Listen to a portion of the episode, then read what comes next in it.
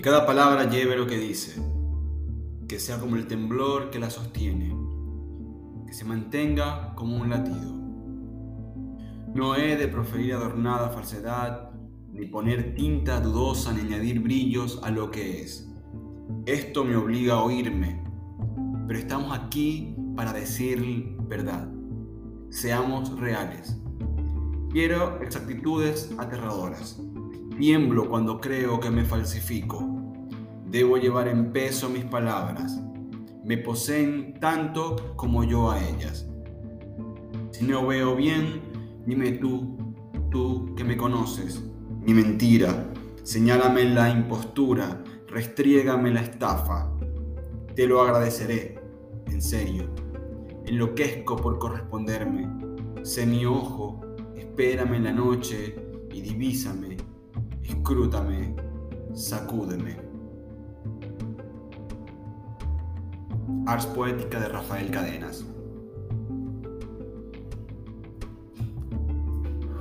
Tengo el siguiente disparador. Me hicieron esta pregunta en el en una de, las clases del taller, en uno de los encuentros.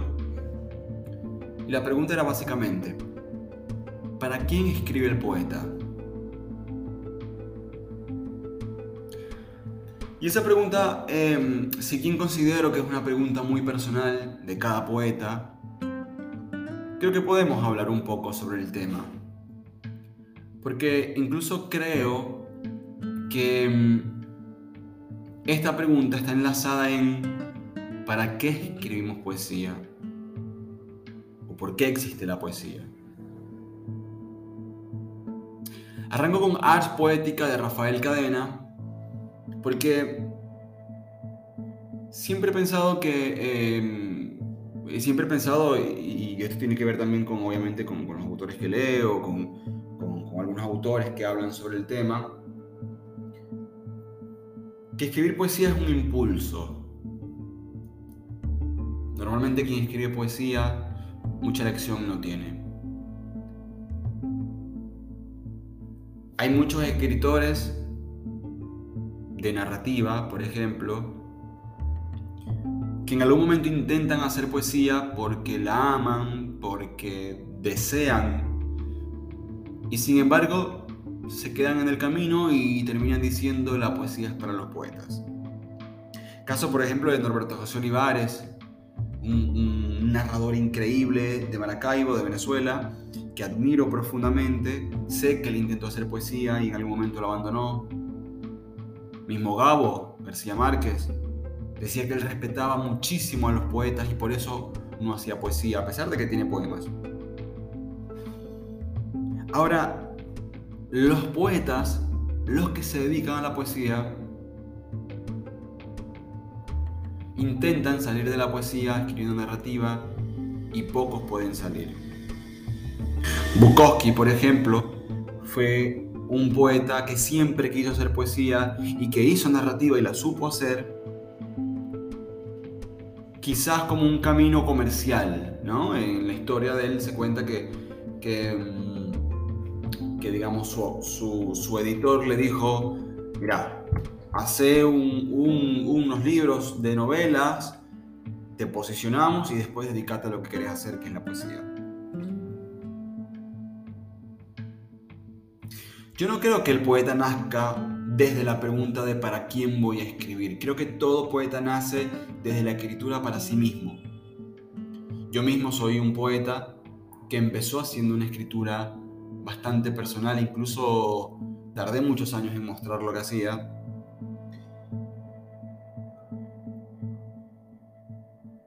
Y consideraba que, eh, y, creo que la mayoría de los poetas, al menos en el inicio, consideran que escribimos para nosotros mismos. Pero ¿quiénes somos nosotros mismos si no parte de un colectivo, no? Em, voy a, meter un tema que quizás se, se, permite un episodio completo, que es el tema de las grandes metáforas. Borges las llama las grandes metáforas, que son estos cinco grandes temas que engloban a la literatura en general. Vida, la muerte, el amor, la infancia y la extranjería. O los viajes, si lo quieren ver de otra forma. Estos cinco grandes temas engloban toda la literatura. Dentro hay tópicos, muchos tópicos, pero engloban a toda la literatura. Y esto nos da una especie de señal para entender que nosotros como individuos no estamos sintiendo nada nuevo que alguien antes no haya sentido. Partiendo de ese hecho, todo lo que nosotros escribimos para nosotros mismos es también algo que se escribe para el otro. Porque el otro se encuentra, porque el otro transcurrió, el otro pasó por algún episodio parecido. Entonces, la pregunta, ¿para quién escribimos? ¿Realmente importa? Creo que el impulso poético tiene que ver con esto, con esta mística de no saber por qué estar escribiendo poesía, de no saber incluso qué es la poesía en sus aspectos más, amplios, ¿no? Y decir, en pleno siglo XXI, en donde pareciera que, entender, que entendiéramos todo, que todo tiene una explicación, que todo es comprobable, todavía existen bichos raros que leen poesía y peor aún, existen bichos raros que le escriben.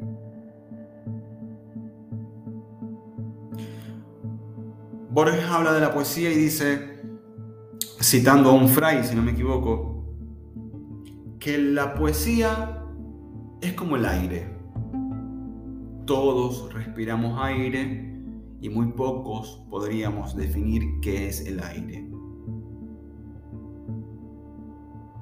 Entendemos de qué está compuesto, ¿no? Podríamos decir. Pero la mayoría de nosotros pasa la vida entera, desde que nacemos hasta que morimos, respirando aire y pocas veces nos sentamos a decir, ¿y qué es el aire? Exactamente eso pasa con la poesía. A todos nos atraviesa la poesía, desde el uso de alguna metáfora para describir algo de lo cotidiano hasta la lectura profunda de la poesía. Y decimos, ¿qué es la poesía? Ese misticismo no solamente ocurre en la definición de la poesía, sino también con esta pregunta, ¿para quién escribe el poeta? El poeta escribe para sí mismo y para todos. Porque al final del día, el que escribe poesía, escribe todos los días, todas las semanas, todos los meses, todos los años, tiene esta práctica constante e incluso esta búsqueda constante de información para encontrar las palabras precisas, las formas correctas de principalmente decir lo más exactamente posible lo que tenemos dentro. Y mientras más exactamente lo decimos, más fácil llega al otro. Yo no creo, por ejemplo, que Rimbaud haya escrito en su adolescencia pensando quizás en sus primeros poemas, diciendo, bueno, voy a escribir estos poemas para que cuando el otro me lea lo entienda. Principalmente él quería entenderse él, él quería decir con la mayor precisión lo que tenía dentro.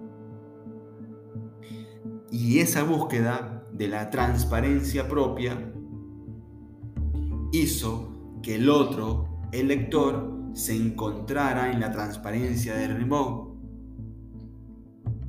Luego tenemos poetas más conscientes, por ejemplo, como Baudelaire, que entendía, que sabía, que conocía el lenguaje y la herramienta y la trabajaba y era un genio en esto. Él escribía conscientemente para el otro pero en esa búsqueda de la palabra precisa para el otro, también era la palabra precisa para él mismo. Entonces, yo siempre fui un crítico. Mm, un crítico de estos nuevos poetas.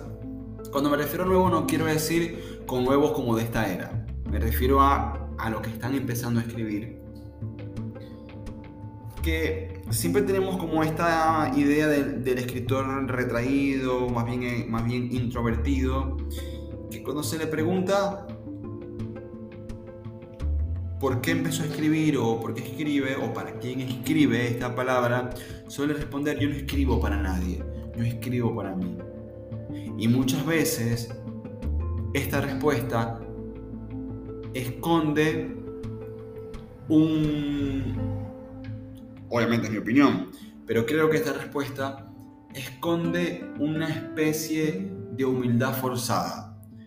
Esta idea de no sentir quizás que está siendo egocéntrico que tiene ego por decir que escribe para el otro, pero también creo que esconde una justificación de no profundizar en lo que hace o lo que decía el poeta eh, Luis Peroso Cervantes, que, me lo dijo alguna vez, la profesionalización de la poesía. El poeta, o muchas veces el poeta, que dice, yo escribo para mí y no me importa nada más, no me importa quién me lea, muchas veces esconde las ganas que tiene de profundizar lo que está haciendo. Y quiere quedar en el mero diario, en, en la media descarga. Yo creo que todo aquel que escribe para sí mismo escribe también para el mundo. Porque al final, el poeta en su obra es un reflejo para el otro. Como decía, nadie de nosotros está viviendo algo diferente a alguien que no haya vivido algo parecido a nosotros.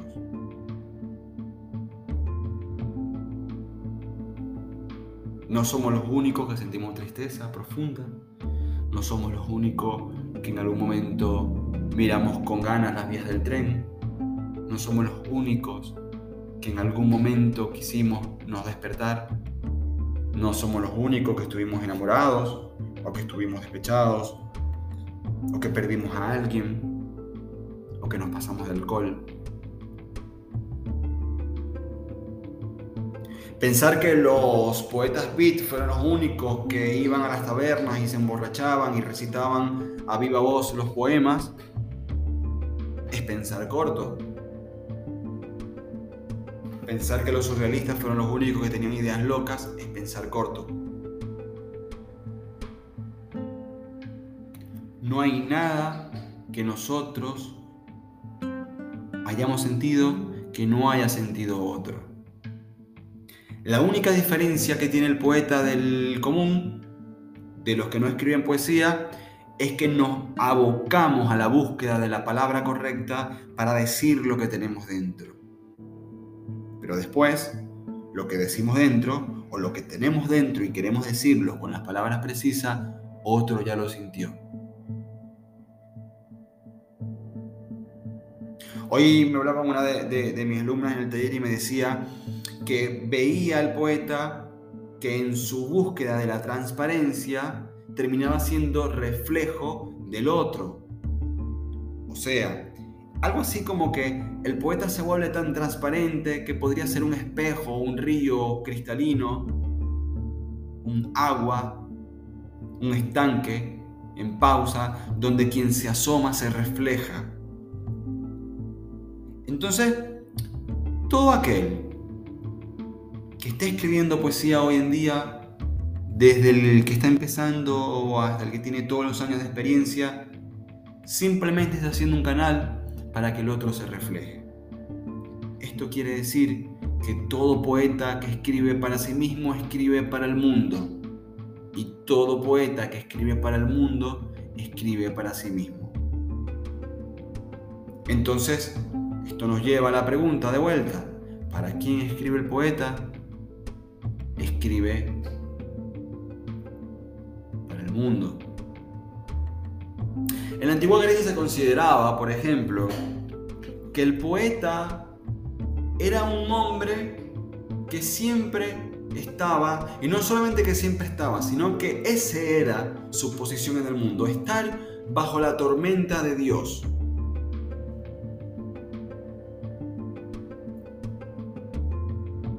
Bajo la tormenta de Dios no solamente significa aguantar la tormenta. Significa también que la sobrevivía y que era el encargado de dejar constancia de lo que Dios estaba diciendo a través de esa tormenta. Era un canal, una parábola, una antena directa con Dios. Entonces, los que leen poesía buscan en la palabra del poeta esa revelación que necesitan, esa palabra precisa, ese augurio, esa mm, comida justa, que se está buscando, porque hay algo que tenemos dentro, pero no sabemos qué es, y leemos al poeta, y el poeta tiene las palabras precisas para decirnos, y nos podemos encontrar porque el poeta escribe para el mundo. Y el poeta que escribe para sí mismo, escribe para el mundo. Pensar como poeta que escribimos para nosotros mismos y que no nos importa el resto es ser egoísta.